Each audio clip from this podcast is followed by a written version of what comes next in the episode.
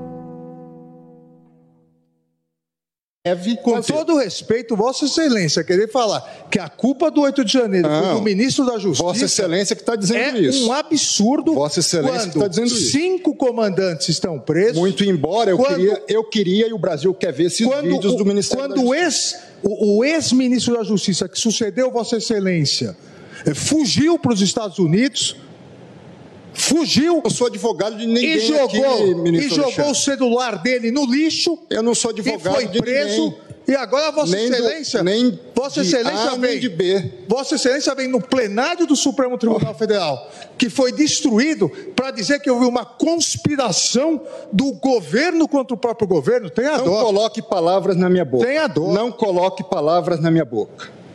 Não coloque palavras na minha boca. Tenha dó, Vossa Excelência. Tenha dó você!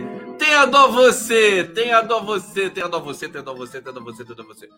Hoje, hoje tá bom o negócio, tá bom hoje, gente. Vocês estão prontos aí? Vem comigo.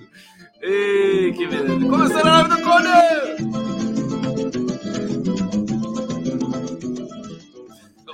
Olha, tem uma overdose de notícias aqui para vocês, todas bombásticas, todas polêmicas.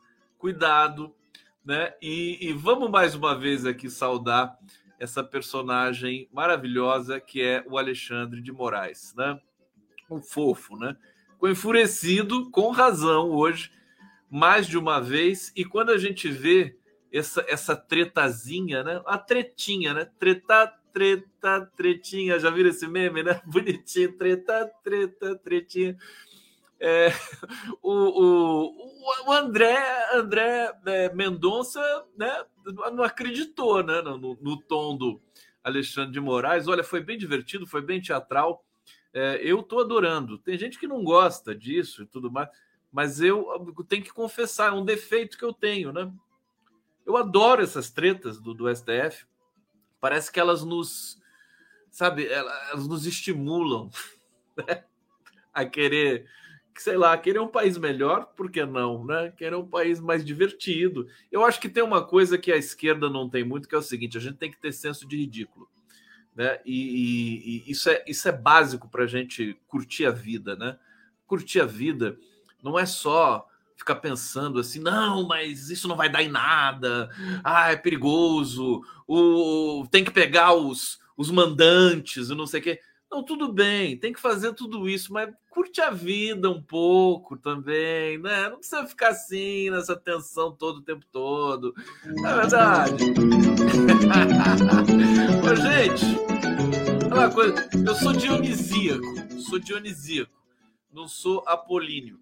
Cadê a nossa. O pessoal já está comentando aqui. Deixa eu colocar o banner para vocês. O banner. Olha, eu estou super feliz hoje, que é o seguinte: eu achei é, essa essa artista. Tá vendo? Tá vendo essa tela aqui atrás de mim?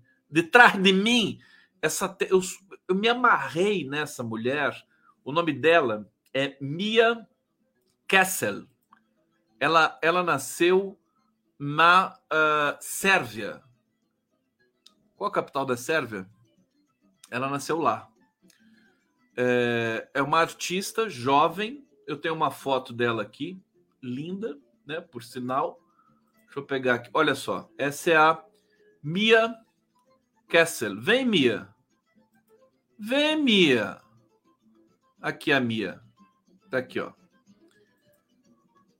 Linda, linda, e a obra dela é maravilhosa. Eu não vou falar agora para não quebrar o nosso ritmo aqui, mas eu adoro essas coisas assim, né? Textura, né? Pegada de gente, cores, né? Cores que, que não são brilhosas, né? Não gosto muito de brilho, né? É, coisas pessoais, né? É, marca de pneu, né? Giz, eu acho tudo tão bom. Adoro olhar para esse tipo de tela e o trabalho dela é esse. Daqui a pouco eu vou, eu vou, vou colocar aqui o ela tem um perfil no Facebook é, que você pode acompanhar as obras dela. E daqui a pouco eu vou ler o manifesto dela, que é lindo também. A ah, mulher né? é muito bom, né? É bom viver. Vivam enquanto é tempo. Belgrado. Ela é de Belgrado, desculpa, gente. É isso mesmo. Belgrado, a minha querida Mia Kessel. Kessel. Thelma Guelpa, obrigado aqui, super sticker já pra gente. Júlio César Beraldi Maquiavel, você é responsável pelo que cativa.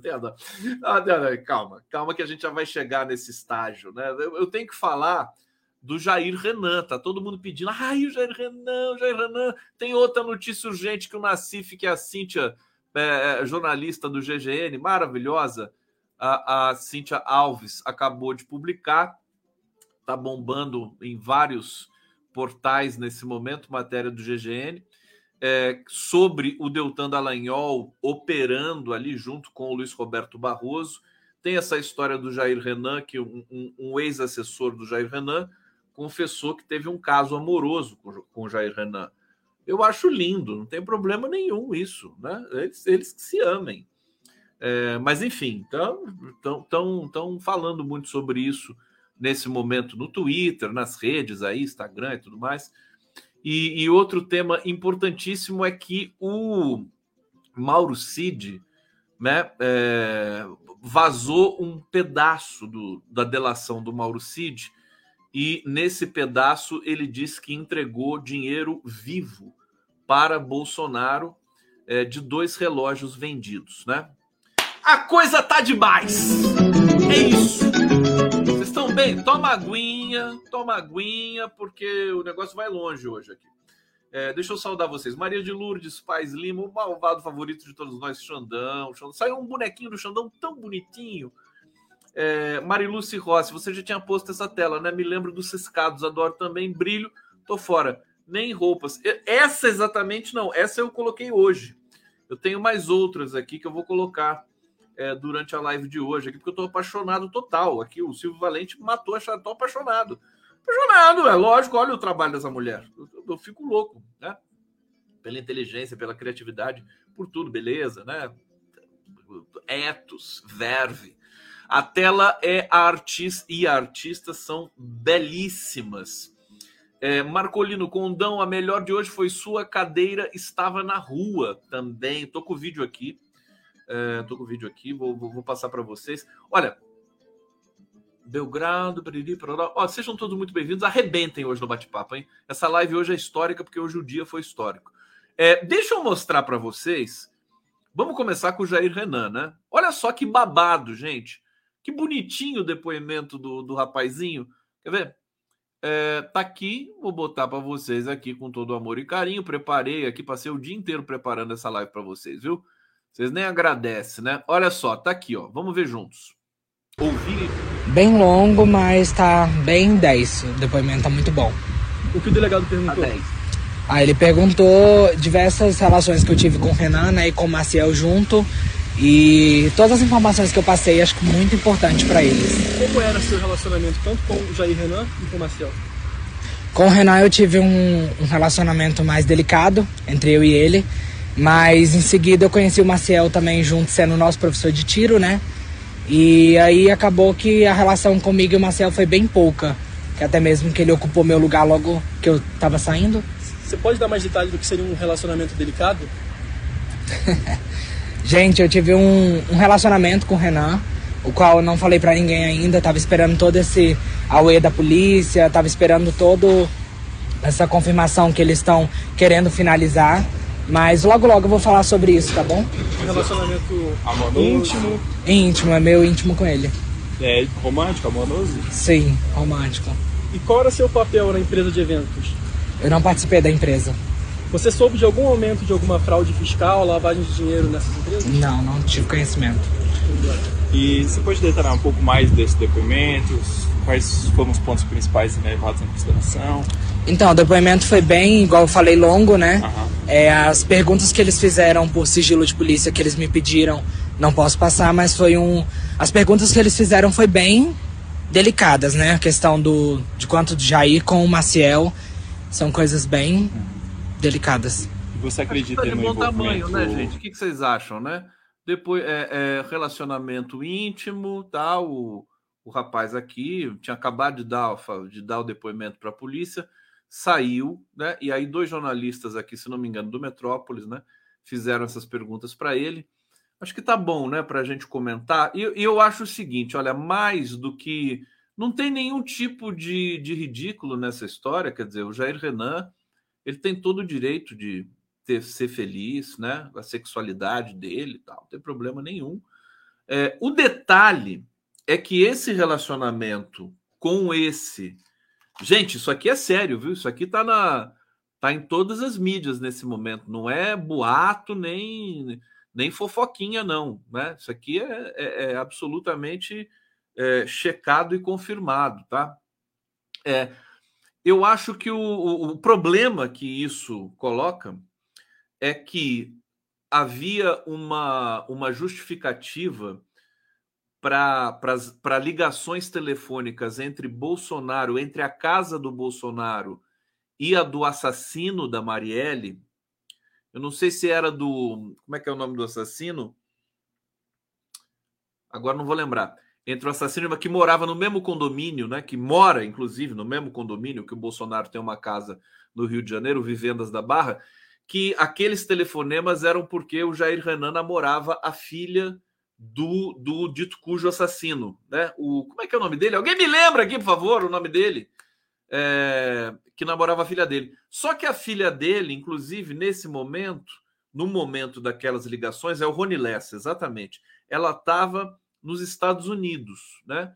É, então tem, tem todo, olha, as coisas, gente, é, é tal o volume de verdades que estão aparecendo nesse país, é algo assim, eu nunca vi um tsunami desse tamanho, de tanta verdade, de tanta coisa. É o Mauro Cid para lá, é, é, é o julgamento dos terroristinhas lá no STF, é, é, essa questão agora do Deltan Dallagnol, os podres da Lava Jato que vão, a, vão aparecendo. Olha, é muita coisa ao mesmo tempo, não dá nem para a gente ter muita atenção para cada uma delas. Eu vou tentar aqui elencar para vocês. Agora, só fazer um comentário rápido sobre o porquê que esse volume de, de verdades que vão aparecendo ele é bom para o governo Lula é excelente, é espetacular. Por quê?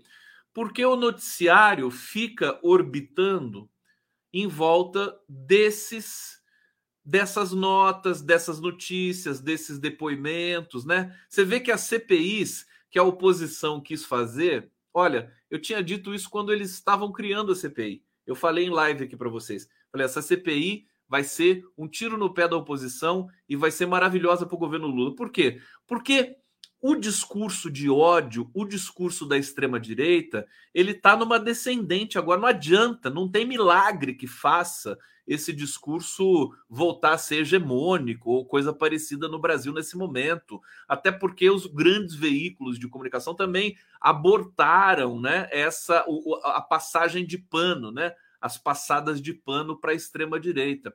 Então é absolutamente inviável, já era lá atrás absolutamente inviável que as CPIs é, é, desembocassem numa vantagem de, de, posicionamento político para a extrema-direita.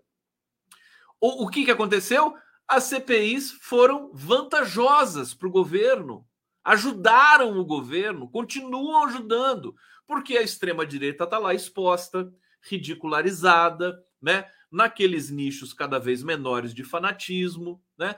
E as, e as investigações da Polícia Federal na quadrilha Bolsonaro, na Micheque, na Mijoia, na Mijaula, né? Bolsonaro, tudo isso vai avançando. Apareceu até general Braga Neto investigado. Hoje, um general foi depor na CPMI dos atos golpistas é, é, na Câmara, né? no, no, no Congresso, e estava é, lá completamente acuado, completamente não conseguia dar resposta, estava com medo, dava para ver, né? Dava para ver esse sentimento de apreensão de um general que sabe que cometeu, no mínimo, prevaricação.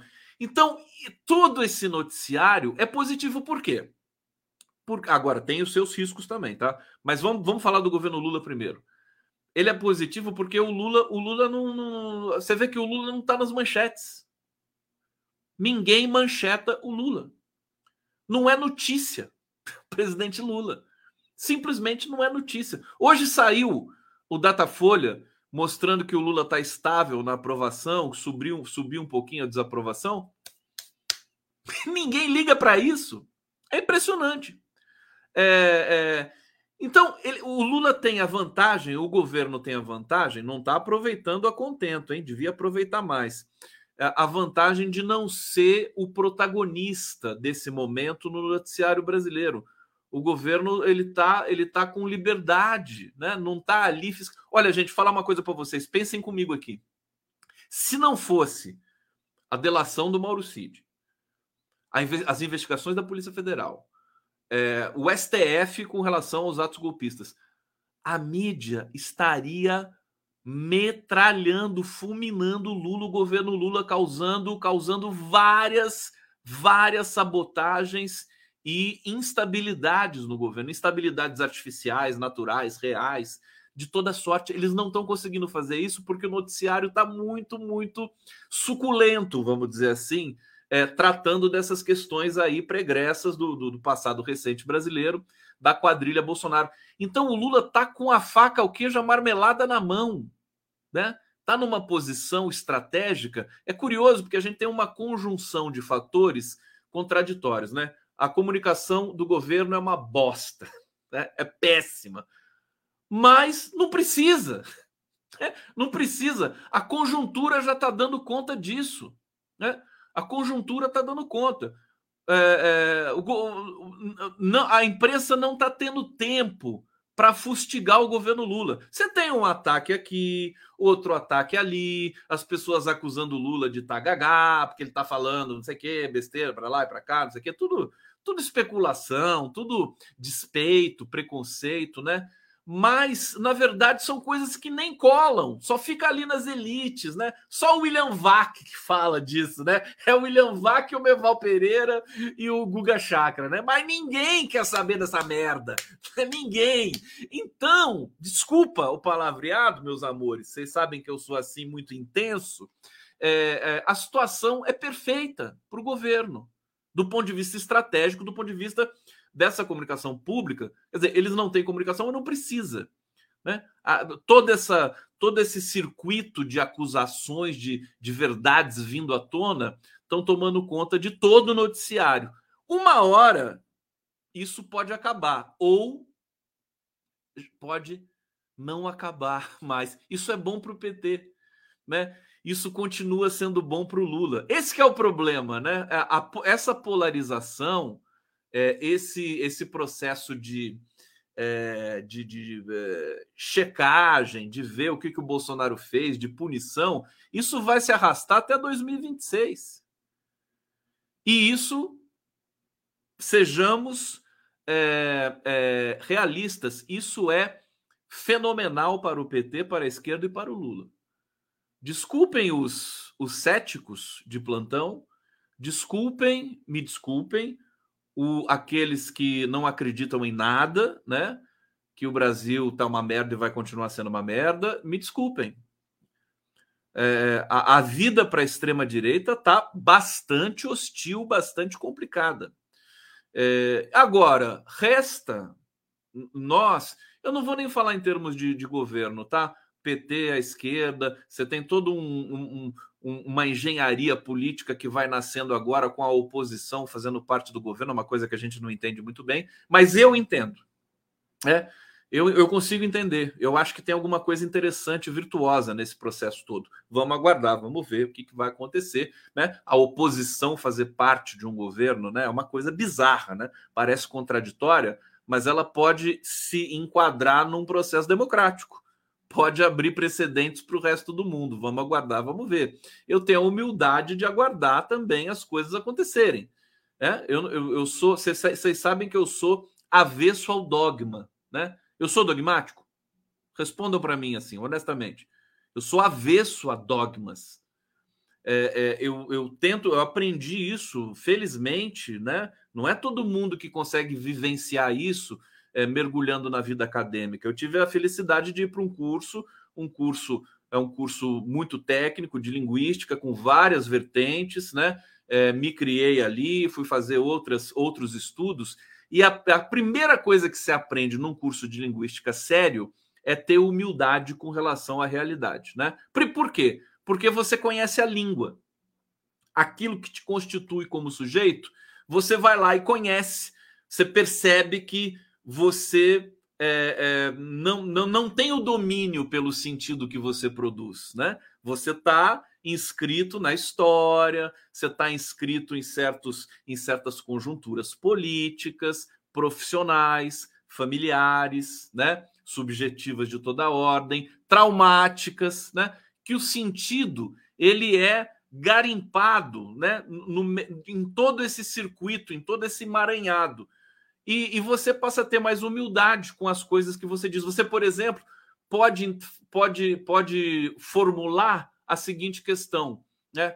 É, é, é, é, é muito possível, é, é muito factível que eu possa dizer alguma coisa, achar que eu acredito nesta coisa, nesta tese, passar 10 anos defendendo essa tese e um belo dia eu acordo e vejo que não era nada daquilo. Vocês entendem qual que é o processo?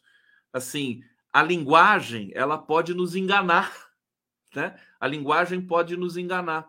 Ela tem esse essa sofisticação, essa complexidade. Então nós temos de ter humildade, porque nós estamos, eu estou falando isso aqui para vocês, é, eu, eu, eu sei que eu posso estar redondamente enganado. Eu não, e eu não tenho problema com isso mas eu estou filosofando demais, né? Vamos, vamos avançar aqui. Avançar nesse negócio aqui. É, a... Mas por que, que eu estava falando tudo isso? Meu Deus do céu, por que, que eu fiz essa resenha toda aqui, esse melodrama todo, meu Deus do céu? É, porque eu estava falando do Jair Renan. Então, o Jair Renan é, tem essa história agora, vai dominar né, o noticiário, todo mundo vai falar do Jair Renan, e o Lula vai governar em relativa paz. É claro que não tem paz, mas mais uma vez, repito e finalizo. Repito e finalizo esse bloco. Imaginem se nós não tivéssemos esse volume de escândalos, né? Que não são escândalos do governo. Né? Se nós não tivéssemos isso, o Lula estaria sendo fulminado nesse momento pela Globo, pela Folha e por setores da sociedade brasileira. Ô Lula! Ô Lula, relaxa, Lula. Me chama para tomar uma pinga com você, larga de ser fresco. Fica aí todo metido, achando que é presidente, presidente do G20, presidente do, do, do, do dos BRICS, triplex, presidente do, da República, Larga de ser metido. Ah, meu, vamos tomar uma cachaça. Que coisa. Conversar um pouco, relaxar um pouco. Tá muito tenso. É. As pessoas têm que conhecer, saber que o Lula precisa. O Lula é uma pessoa, né? Ele é, ele é da massa, né? Não pode ficar só nessa nessa frescura de gente abrindo porta, fechando porta, fazendo ligação. Ah, eu vou atender o Putin. Ah, agora eu vou falar com o Biden. Ah, para com isso. Vamos tomar uma, tá? Tá dito aqui. Não vou convidar de novo, eu só convido uma vez, tá? Você vem para Caçapava aqui, fica em casa. Tá bom?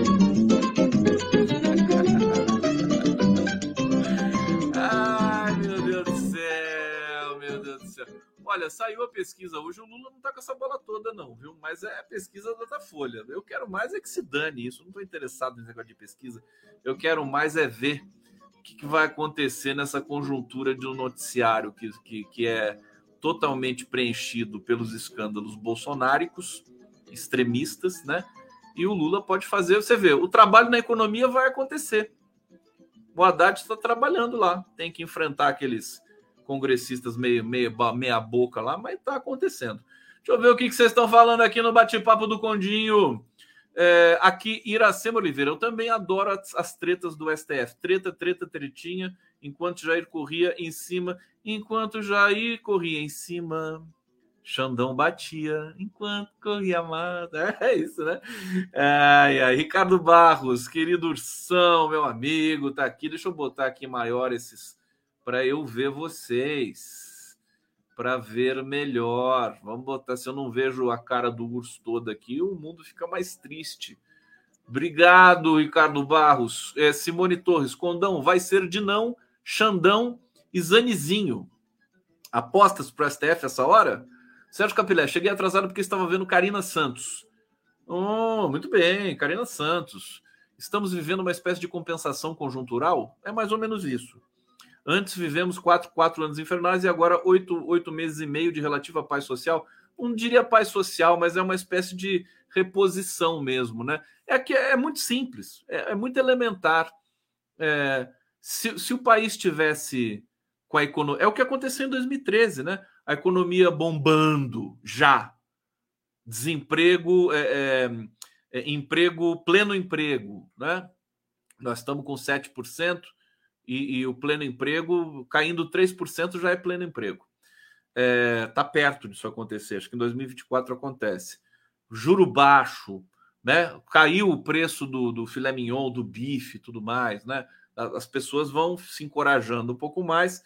E aí o que, que acontece? Se você não tem crise, né? A, a, a imprensa, o, jornalismo começa a procurar pelo em ovo, né? Aí, aí aparece Lava Jato, aparece Mensalão, aparece essas merdas todas, entendeu? Então nós estamos numa janela importante. É bom aproveitar, tá? É, o Lula eu sei que aproveita. O, o entorno, vamos tomara, vamos rezar para que dê certo. Olá, olá, do Conde começando agora aqui para vocês. Estamos ao vivo pela TVT de São Paulo. Tá? TVT do meu coração, meu amor. Ô, Tarcísio! Guarda minha cachaça aí, hein, Tarcísio? Não vai beber minha cachaça, hein? Eu tô sabendo. Mandar um abraço aqui pro Jordão, pro Paulo, Paulo Vanuc, Paulo Salvador, todos queridos parceiros, amigos. Estamos aqui na, na luta, né? Vocês sabem disso, né? Tô lutando muito aqui. Estamos é, ao vivo também pelo Prerrogativas. Prerrogativas. Opera Mundi, GGN, Jornalistas Livres e, é claro, o canal do Conde, do Condão e a TV 247, né? A quem eu agradeço aqui, porque sempre tem uma audiência fantástica aqui na TV 247. Muito obrigado. Podem ficar à vontade, deem o like, né? Vocês que estão me assistindo no meu canal, por favor, inscrevam-se no meu canal. É, que estão assistindo em outros canais podem se inscrever nesses respectivos canais, é, porque é para a gente avançar um pouquinho mais aqui. Bom, é, para onde que eu vou? Notícia bombástica. Bombástica. Deixa eu pegar aqui. Repitam comigo. Bombástica. Eu vou pegar a matéria da Cintia Alves, né? Olha, é, mensagens inéditas mostram que Deltan Dallagnol acionou o ministro Luiz Roberto Barroso contra Gilmar Mendes. Isso vai dar um chabu no STF. Cíntia Alves, o que, que você fez, minha filha? Cuidado. Grande jornalista, né? Da cria do Luiz Nassif, né?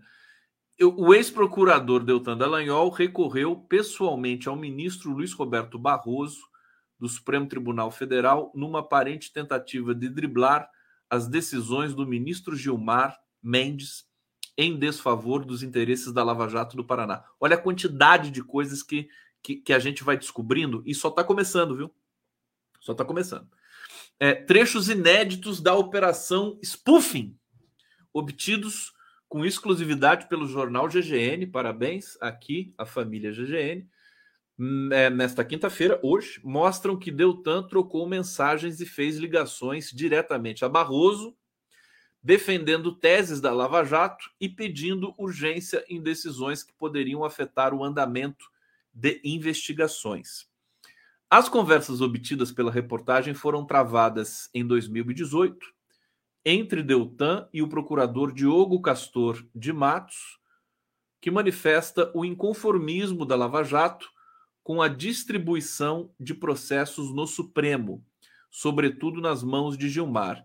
Gilmar e Dias Toffoli, ministros que têm imposto eh, derrotas sucessivas à Lava Jato, são colocados sob suspeição por Diogo Castor, que vê elementos para uma busca contra os magistrados. Bom, Tá tudo documentado aqui nessa matéria brilhante da Cíntia Alves, é, no portal GGN, já está sendo, já foi replicado pelo 247 é, e outras mídias devem é, passar essa madrugada é, reproduzindo essa matéria importante. Isso aqui vai repercutir, acho que até os grandes jornais vão, vão acabar republicando. Espero que eles deem o crédito para o GGN, né? Para o Nassif, para a Cíntia Alves aqui. A matéria é fantástica. Está tudo registrado aqui. Eu não vou avançar muito, porque nós temos muitos temas importantes. É, mas fica aqui é, essa, essa dica importante, é, essa prévia, vamos dizer assim, porque é, é aquele bom jornalismo. Né? Você publica, você é, suscita o debate, e aí Ministério Público, né, é, Polícia Federal vai checar e investigar. É o bom jornalismo. Bom, falando em bom jornalismo, é, a Veja também fez um jornalismo não tão bom quanto o GGN, mas razoável, porque nós temos aqui essa notícia bombástica. Música! A notícia bombástica! Chama o gatinho para ver. Cadê o Uau o cachorro, o gatinho para assistir o Conde? É que eles gostam do Conde. Por favor, pega o gatinho para mim aí. É, eu adoro animais. É, Cid, Mauro Cid, confessou à Polícia Federal ter entregue dinheiro das joias nas mãos imundas de Jair Bolsonaro.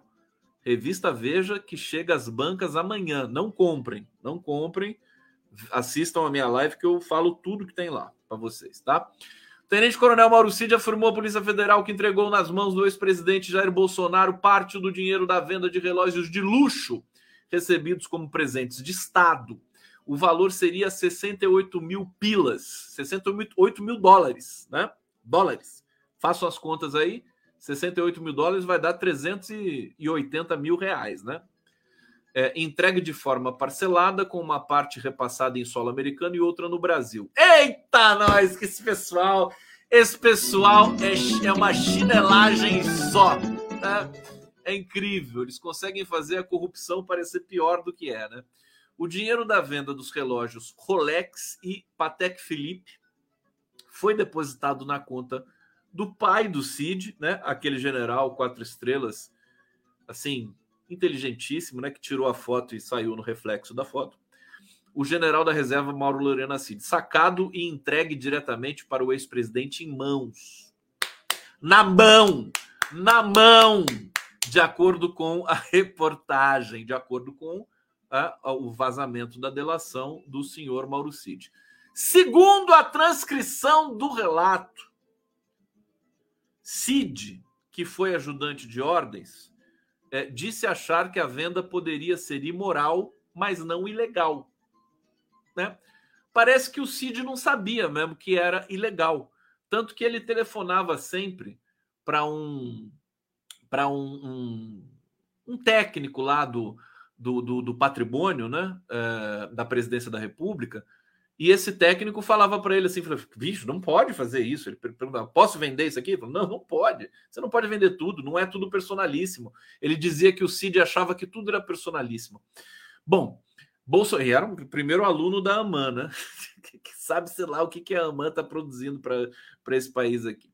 Bolsonaro está negando, evidentemente, o recebimento de dinheiro, a defesa do, do pestilento é, chegou, colocou a movimentação bancária à disposição, disse que ele jamais se apropriou de nada na vida, né? É, mas o Cid desmentiu, né? Isso. Disse a PF que a venda dos relógios serviria para bancar despesas de Bolsonaro. Segundo a revista, o militar disse que o ex-presidente estava preocupado com a vida financeira e havia sido condenado a pagar várias multas, né? Bolsonaro queria pagar multa, sabia que estava sendo muito multado e tudo mais, então isso estimulava, né, a querer vender. Tadinho do Bolsonaro, tem que pagar multa, aquela coisa, né, desagradável, né? Aí tem que vender o patrimônio, né? Ah, eu vou vender o patrimônio que não é meu, não tem problema, né? Eu vendo, por exemplo, se eu estiver devendo alguma coisa, eu pego o seu patrimônio, você que está me assistindo aqui, pega o seu patrimônio e vendo. Né? Quem que vai reclamar comigo? Ninguém, claro. O tenente-coronel confessou que foi dele a responsabilidade por fraudar os cartões de vacinação de Bolsonaro, auxiliares, sua esposa Gabriela Cid e filhas. Quer dizer, o verme tomou vacina, né? É, tomou vacina. Segundo a Veja, o objetivo era ter um salvo-conduto para ser usado como caso a família fosse alvo de eventuais perseguições após a mudança de governo. É, Cid disse à Polícia Federal que estava com medo de a filha não poder ir para a escola e a esposa não poder entrar no mercado. É, ele negou aos investigadores que tivesse dado prosseguimento a planos golpistas. Gente, tá, olha, tá, tá bom o negócio aqui, hein? Vamos falar a verdade é, tivesse dado prosseguimento a planos golpistas, como o roteiro para um golpe de Estado encontrado pela PF no celular do Cid, Cidinho. Nos depoimentos, Cid ainda teria blindado os generais e ex-ministros Augusto Heleno, Braga Neto e Luiz Eduardo Ramos. A coisa tá ficando feia. É, ele disse que nunca viu Braga Neto levar nenhuma proposta a Bolsonaro. Ramos desapareceu naquele período e Heleno estava mais preocupado com a saúde do então presidente do que com as manifestações. Aqui nessa nesse vazamento que a revista Veja teve acesso na, na delação do Mauro Cid, né? Então, portanto, ele não delatou Braga Neto, nem Heleno, nem Ramos mas né, os, os nomes deles já começam a aparecer. Tá? A confissão teria sido feita durante as mais de nove horas em que o tenente-coronel prestou depoimento sobre o caso dos investigadores, dos investigadores. Nas últimas semanas, Mauro Cid depois três vezes a Polícia Federal. Ele deixou a cadeia no último sábado, isso a gente já sabe. É, ele precisa usar tornozeleira eletrônica, a gente já sabe. Teve gente que brincou assim, né? Falou, o Cid vendeu a tornozeleira eletrônica. O cara quer vender tudo. Que mania, né? O cara já não, vamos vender. Vamos vender. a coisa, né? Caguei presente. Oba, vou vender. Não é? você, você, você encontra o Cid. Ô, Cid, vamos tomar um café? Vamos. Né? Você pede lá um café, dá dois cafés. Aí o Cid pega, pede, pega o café dele e fala assim: dá licença que eu vou vender o meu café e já volto, né? O homem para querer vender tudo. Nunca vi. É, bom, bombástico, bombástico, dinheiro na mão do pestilento. Dinheiro na mão é vendaval. É vendaval. Como é que é o resto da letra mesmo? É a música do Paulinho da Viola, né? Dinheiro na mão é vendaval. É... Crime Capital. Como é que era o nome dessa música? Bom, a coisa tá feia, a coisa tá muito, muito, muito, muito, muito feia. É, vamos lá para mais notícias aqui. O superchat do Conde? Cadê o, cadê o meu Pix? Gente, a, a, a reforma eleitoral, que eles chamam de mini reforma, que foi aprovada ontem e hoje tem. É, é, como é que se diz? Trechos né, que estão sendo aprovados hoje. Pecado Capital, né? Era novela ou era o nome da música? é, as duas coisas, né, as duas coisas. É, eles estão é, regulamentando doação para a campanha eleitoral por Pix. Né? é, isso tinha que ser regulamentado. Eles estão regulamentando correndo. É, foi aprovado ontem essa, essa reforma eleitoral, que não é mini reforma. Mini reforma é para enganar, né? Na verdade, é uma reforma amplíssima que é, relativiza a necessidade é, dos partidos terem um percentual de 30% de candidatas mulheres. Isso passa agora para a federação, ou seja, vai, vai, a boiada passou. A boiada passou com aprovação de partidos de esquerda, incluindo PT. Né? Eu uh, sempre gosto de uh, considerar o seguinte: nós vamos conversar com integrantes do PT, eles vão explicar por que, que aprovaram esse essa reforma eleitoral que não foi pequena. O caso é que é, esse, esse projeto vai para o Senado e o presidente do Senado, Rodrigo Pacheco, ele não está interessado em aprovar esse essa matéria para que dê tempo de ser aplicada nas eleições de 2024. É, para essa matéria ser aplicada, para essa mini reforma, reforma ser aplicada em 2024, ela precisa ser sancionada pelo presidente da República até o dia 6 de outubro. Né? É, ela está indo hoje para o Senado e o Rodrigo Pacheco já disse que não tem pressa para. Ele quer fazer, ele quer contribuir, ele diz isso, né?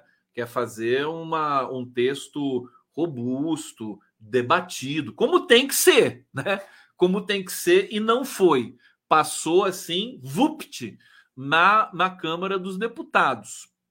Olha, os partidos políticos brasileiros, acho que são os partidos políticos mais ricos do mundo. Vamos combinar, né? Vamos combinar. 5 bilhões, né? Eu acho que o PT desse montante deve ter um bilhão e meio ou 2 bilhões, porque o PT e o PL foram os partidos que tiveram as maiores bancadas, né? O PL tem muito dinheiro. Muito, mas muito, mas muito. É uma coisa assim. Eles não sabem aonde enfiar tanto dinheiro. A verdade é essa. Não dei sugestões, hein? Não dei sugestões para mim. Dá sugestão para o Valdemar lá. É muito dinheiro. O que, que o PL vai fazer com 2 bilhões de reais? Quer dizer, ainda vai poder liberar doação por Pix? Imagina nesse fanatismo, nessa histeria toda residual da extrema-direita, né, que, que depositou para o Bolsonaro 17 milhões, pelo menos é o que a gente sabe, né? É, a Polícia Federal está investigando, pode ter sido fraude, né? Aqueles 17 milhões, o que, aliás, convenhamos, a gente entende que seja mais próximo de fraude. Tudo aquilo ali, lavagem de dinheiro da, da quadrilha. É, mas isso pode sair ao controle. Acho que é, o Brasil está flertando, né? Ao mesmo tempo que a gente tem um cenário bom para a esquerda, nessa nesse desequilíbrio, vamos dizer assim, do noticiário pró-esquerda, por mais que os jornalistas é, de elite né, desse país, brancos, racistas e tal, por mais que eles queiram fustigar a esquerda, o cenário está desfavorável para a direita, não para a esquerda. Sinto muito. Vamos ser honestos nessas análises, né? Não, não catastróficos e apocalípticos. É, mas é importante a gente não marcar toca. Por isso que eu uso toca aqui. Eu uso toca para não marcar toca. Não pode marcar toca é, nessa questão né, do, do, do, que pode, pode, pode se desestruturar. Todo mundo dizendo que foi passada uma boiada na questão eleitoral. Parece que algumas questões são importantes, virtuosas. Né? Vamos debater. Só que a, a, a tristeza de tudo isso é que nós vamos ter, ter que debater essa questão da mini reforma eleitoral depois dela aprovada. Né? Isso, sinceramente, olha, quem é de esquerda, democrática, progressista, não gosta desse tipo de, de conduta dos seus representados.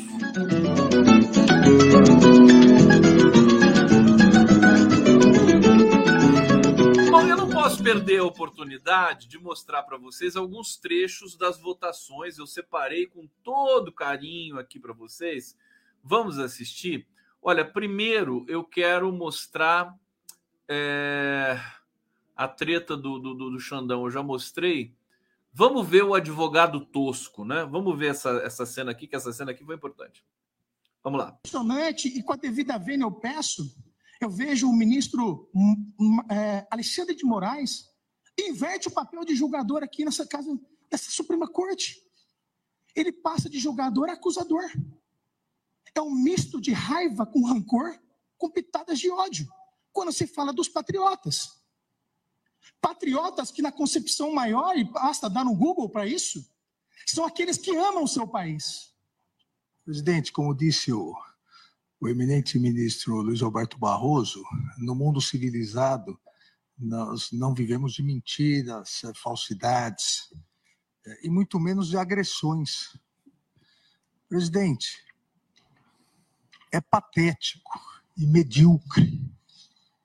Eu repito, é patético e medíocre que um advogado suba à tribuna do Supremo Tribunal Federal um discurso, um discurso é, de ódio, um discurso para postar depois nas redes sociais que veio aqui agredir o Supremo Tribunal Federal, talvez pretendendo ser vereador do seu município é, no ano que vem.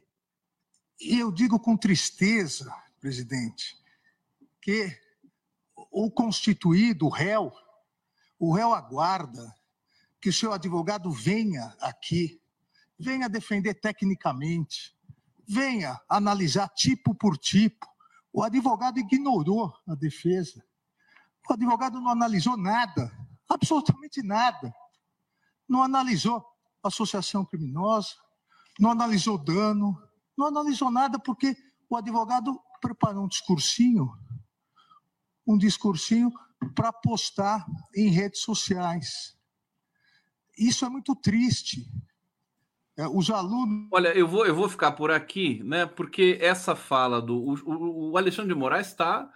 Está assim, tomado, né? Ele parece que ele está povoado pela indignação, pela missão de punir. É uma coisa até um pouco assustadora, mas é, eu acho que a performance dele é, tá, tá interessante, tá bonita nesse sentido. Quer dizer, o advogado vai lá, esse cara, ele, ele não, não defende o, o constituído.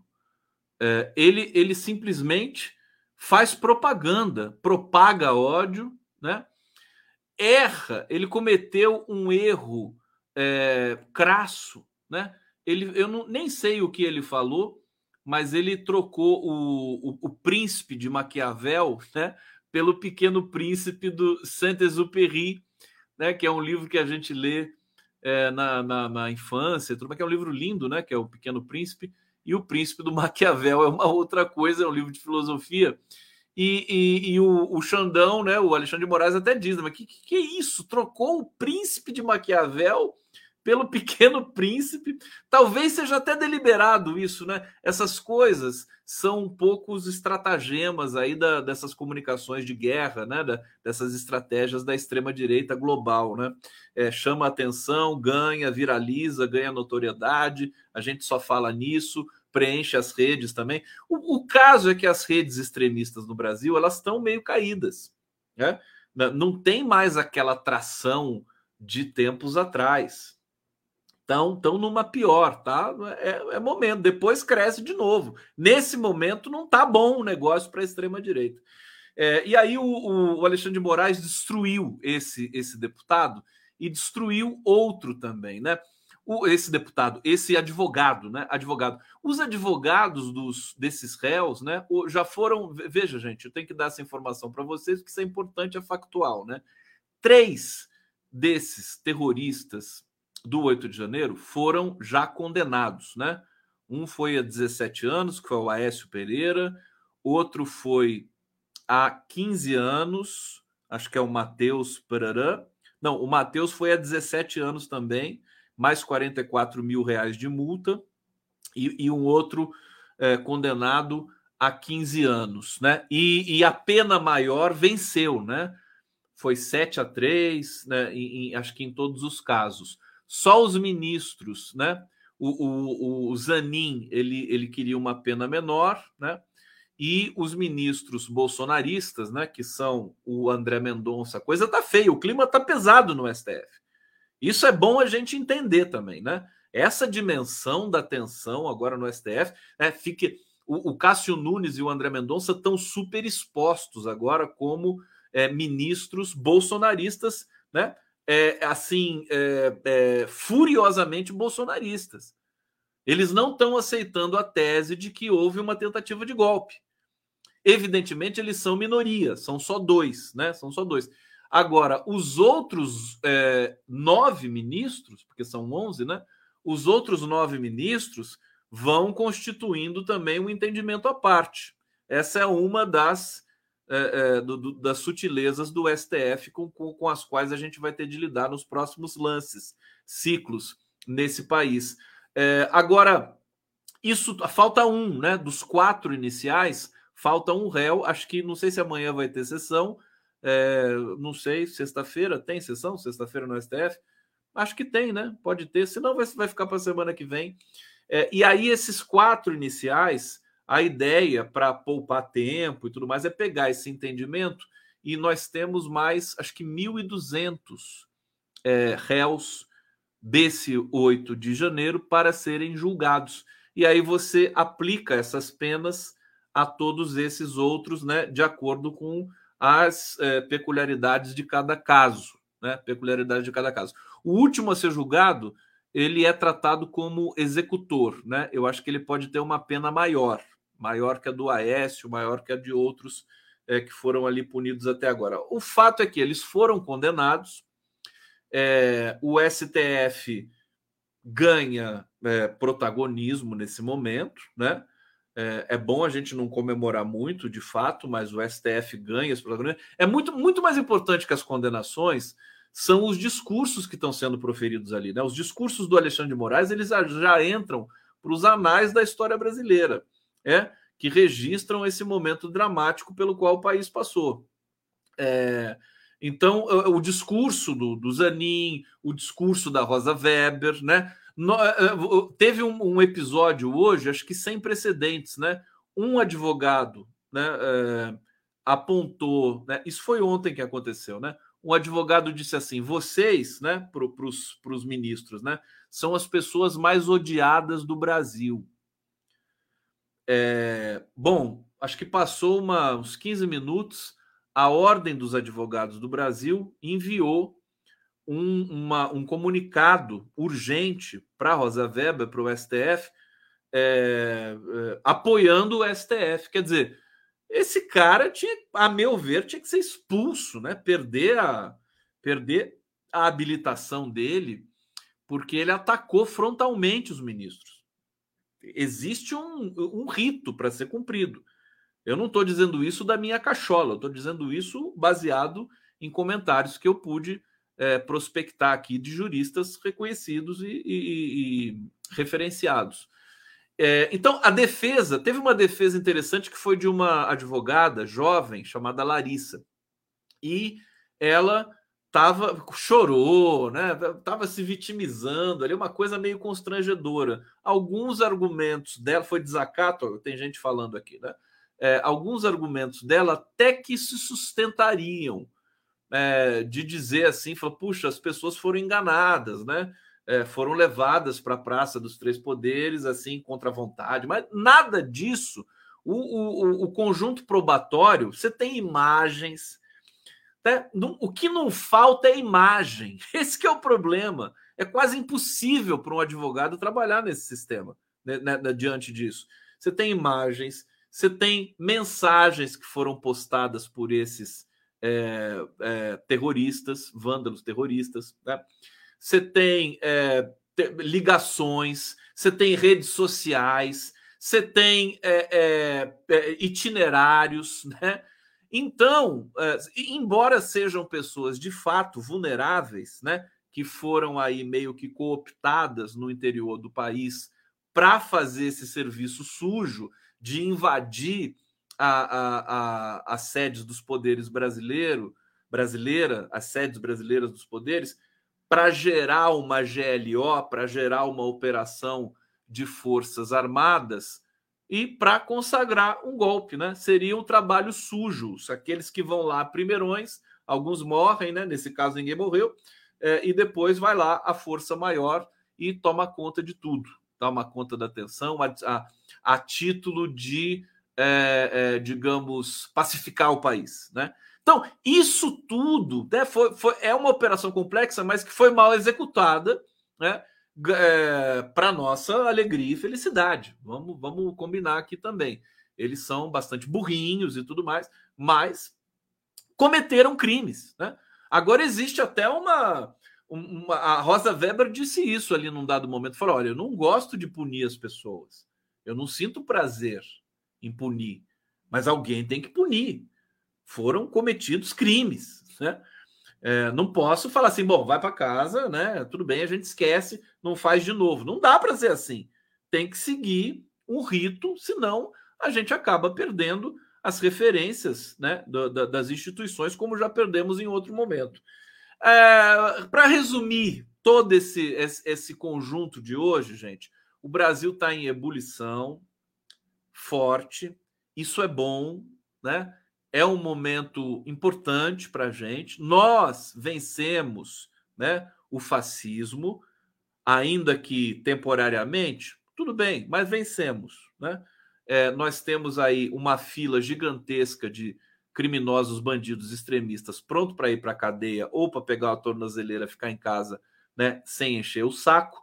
É, então, isso exige muita responsabilidade da nossa, da nossa parte também, né? Eu acho que a coisa tá. Hoje foi um dia histórico, pleno, com muita coisa. O depoimento do. Nem falei do, do general, né? Mas o general ali, junto com a Elisiane Gama, Elisiane Gama emparedou o general ali, Dutra, né? É, tudo vai apontando para que mais verdades sejam, sejam, sejam reveladas ao longo dos próximos meses. E, e ao mesmo tempo, voltando àquela reflexão inicial, o governo Lula vai governar. Né? Importante que a gente se organize, movimentos sociais, para não deixar coisas do tipo aprovação de uma mini reforma eleitoral que ninguém sabe direito que, que, que coro apita, é, que pode ser um retrocesso para todos nós. Bom, meus amores, o Dãozinho vai deixar vocês, tá? Bate-papo, porque deve ter gente aqui que mandou mais mensagens para nosso coletivo. Então eu vou ler antes de me despedir. É, Carlos Eduardo Lessa, quando você devia ser editor-chefe do Departamento de Comunicação do governo Lula. Belo Horizonte, que isso? Olha, se eu fosse, se eu fosse, eu mandava todo mundo embora. todo mundo. Todo mundo estava demitido, viu, o meu querido Carlos Eduardo Lessa. Por isso eu nunca vou ser, né? É, tá aqui, Iraci Rubim, obrigado. Davi Agra aqui no. Ah, olha só, o cara tá querendo me enganar. olha só o nome. Ah, que que é isso? Tava única live que só passa de cabeça para baixo. Oh, oh, não vou falar seu nome, não. Que maldade comigo isso aqui. Eu sou escolado, rapaz. Tá pensando que eu sou doido? É, eu sou, mas nem tanto. Lúcia Anelo, os advogados bolsonaristas mostraram a burrice. É, Regina Selle, tô, tô, esperto, né? Tô orgulhoso de mim agora. Regina Selle, brigadinho. Ah, Josefa Eva, meu amor querida, um beijo para você, para a família. Robson Rose, eu não sou burra. Pensei que isso ia acontecer. Como assim? O que, que é isso? Verônica Nascimento, sobre a necessidade de uma ministra com a representatividade além da rampa, não é bizarra a ideia de que seja necessário tanto desgaste para que isso ocorra? Você está falando de uma ministra negra no STF, minha querida? Olha, vamos fazer esse debate. Eu estou fazendo, eu sou a favor, minha posição é essa, né? Ministra negra. Eu tive eu conversei com, tenho conversado com vários juristas e o Roberto Tardelli, ele me, me deu uma, uma justificativa bonita para uma, uma indicação de uma mulher negra, que é o seguinte: é, só o fato né, de uma mulher negra se sentar ali naquele plenário, naquele pleno, com mais dez ministros, qualquer matéria que diga respeito afirmação da, dos negros, mais direitos, é, reposição, restauração histórica, reparação e tudo mais, só o fato dela estar ali e de outros ministros terem de encará-la para votar já vai fazer uma diferença gigantesca. Eu achei muito bonito isso, mas tem muitas outras coisas, muitas outras justificativas para que seja uma mulher negra indicada no STF. Tá bom, meus amores? Olha, vou ficando por aqui. Obrigado, foi lindo hoje. Adorei falar aqui com vocês. E amanhã estamos de volta. Amanhã, olha, tem aqui o, o Giro das Onze, vai estar tá bonitão, ó.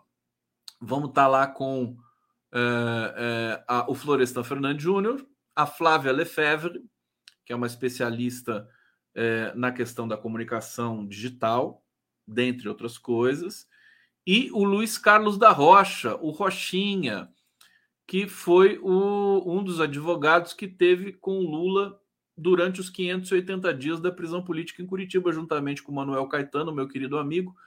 Rochinha também é meu amigo, vai falar um pouco sobre a cena né, atual, tanto jurídica quanto social e política. Tá bom, meus amores? Obrigado, viu? Um beijo grande para você, juízo. Durmam bem, tomem água. Amanhã tamo junto.